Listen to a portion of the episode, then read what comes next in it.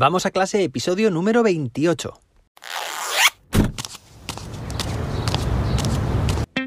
Soy José David, maestro, formador de docentes y creador de contenidos. En este podcast te cuento reflexiones, aprendizajes y recomendaciones mientras voy a clase para que tú también puedas mejorar la tuya.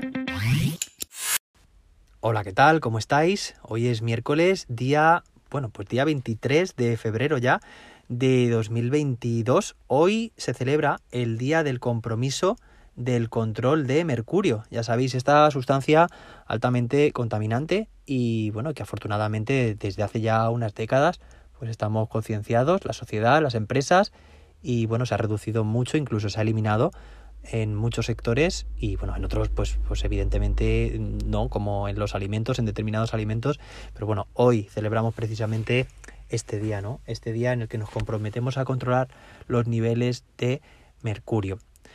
Y bueno, hoy es miércoles, así que contestamos las preguntas de nuestros oyentes.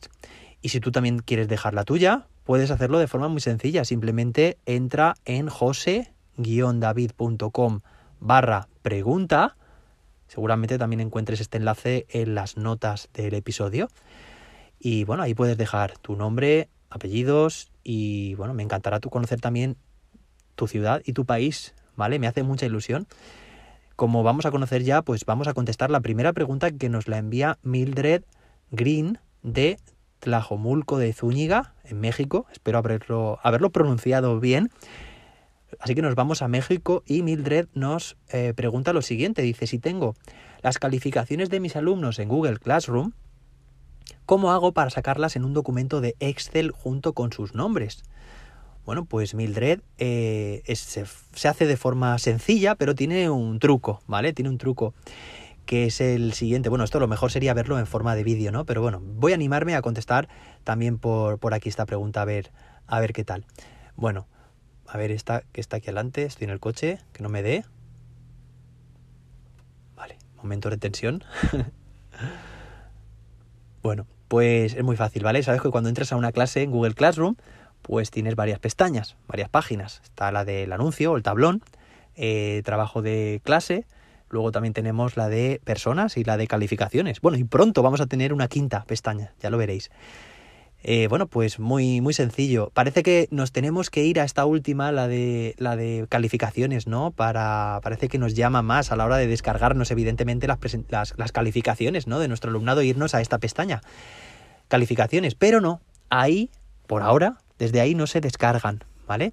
Entonces tiene su, su tricky, tiene su, truco, podríamos decir, ¿no? Que eh, tienes que ir a, una tarea, da igual, la que tú quieras. Bueno, de hecho, es que puedes entrar a una tarea desde, calificaciones, ¿vale? O sea, haces clic en cualquiera del encabezado, ¿no? De los encabezados de, las columnas de, esta, esta página, o sea, entras a una tarea, sabes que dentro de una tarea tienes la descripción y por otra parte el trabajo de los alumnos, bueno, pues esa en esta última, en el trabajo de los alumnos, donde, donde ves todo el listado a mano izquierda de los alumnos de tu clase y desde ahí puedes puntuarles, ¿no? Puedes calificarles y ver sus trabajos. Bueno, pues justo desde aquí encontrarás justo eh, arriba a la derecha, es decir, en, la parte superior derecha, un botón con forma de, de rueda dentada. ¿Vale? Entonces, bueno, pues directamente ahí haces clic en ese botón y encontrarás tres opciones.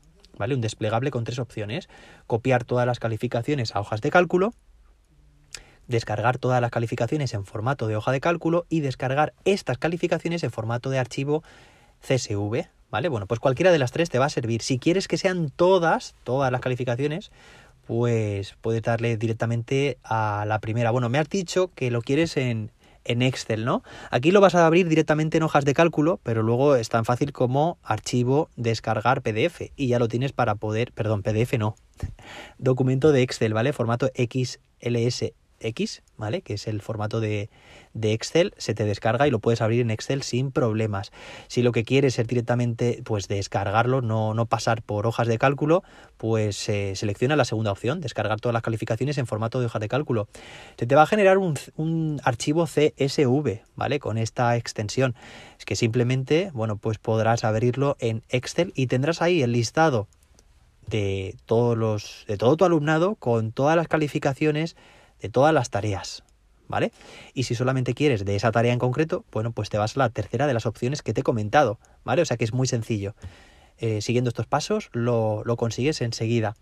Y bueno, pues aprovecho también para, para, recordaros, ¿no? Que en mi página de cursos, cursos.jose-david.com, pues tenéis acceso a un curso de Google Classroom.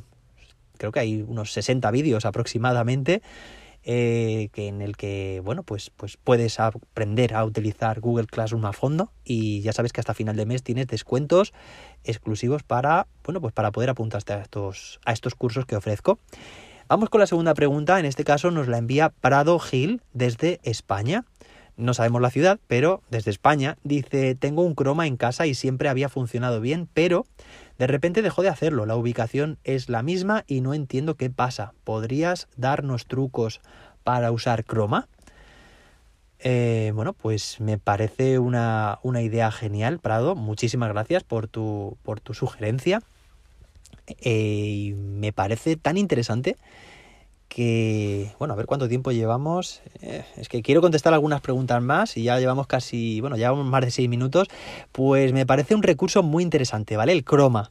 El croma, ya sabéis, esta pantalla verde o azul o de cualquier otro color, ¿vale? Pero habitualmente verde porque, bueno, mm, es el mejor contraste, ¿no? Para la mayoría de, de colores que podemos llevar puestos encima y demás, que básicamente, bueno, pues sirve para grabar tanto vídeos como foto, fotografía también sirve, y bueno, que fácilmente podemos utilizar para luego eliminar ese fondo, es muy fácil con programas de edición de vídeo y colocarnos nosotros en otro fondo, ¿no? En un fondo, pues como en las películas o el hombre o la mujer del tiempo, ¿no? Muchas veces también, antiguamente, ahora ya no tanto, eh, se utilizan otros medios, pero bueno, cómo cambiar el fondo que tienes, ese fondo verde, por el fondo que tú quieras. Puede ser un fondo futurista, fondo de una película, foto, fondo de un desierto, de un oasis, de, de un, una clase, lo que tú quieras, ¿vale? Una, lo que tú quieras.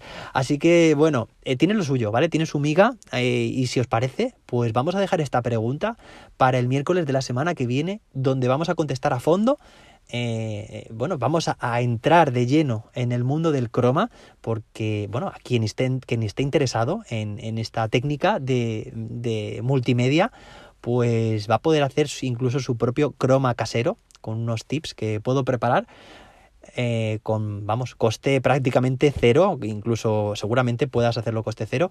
Así que me parece muy interesante tu pregunta y la vamos a dejar, ya digo, para el miércoles de la semana que viene para tratarlo en, en específico, ¿vale? Me reservo ese día para tratar con profundidad tu pregunta.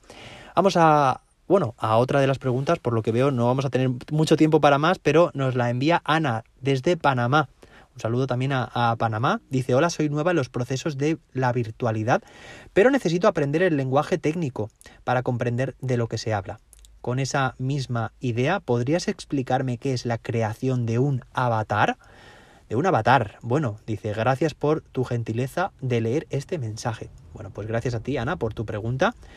Y, y bueno, pues básicamente podríamos decir que crear un avatar es crear la apariencia de, de tu usuario, ¿no? En, en, una aplicación, en un juego, en una red social también, ¿no? Podría ser desde lo más sencillo, desde una foto eh, de perfil hasta, bueno, como sucede en las redes sociales, ¿no? Hasta pues un personaje ya con, con cuerpo que puede ser más realista, menos, más, futurista, más, bueno, lo que sea, ¿no? Mm, aquí hay mucha, mucha variedad, por ejemplo, en los videojuegos, pues, pues te puedes diseñar en algunos casos tu personaje con diferentes skins, que son como las, las pieles, ¿no? O, las, o la apariencia, que se puede ir ganando también en, a medida que vas, que vas tú ganando experiencia, puntos, etcétera. Entonces, bueno, pues básicamente crear una, una skin es eso, es, perdón, un avatar es crear la apariencia de un personaje, ¿vale? Que estará en un entorno, en un, en un mundo normalmente, pues claro, virtual, ¿no? Y que te representa a ti, claro, como usuario o como usuaria. Así que bueno, hasta aquí las preguntas de, de hoy. El miércoles que viene más y mañana también, más, mañana jueves más y mejor. Espero que te haya gustado y nos escuchamos mañana jueves. Hasta entonces, que la innovación te acompañe.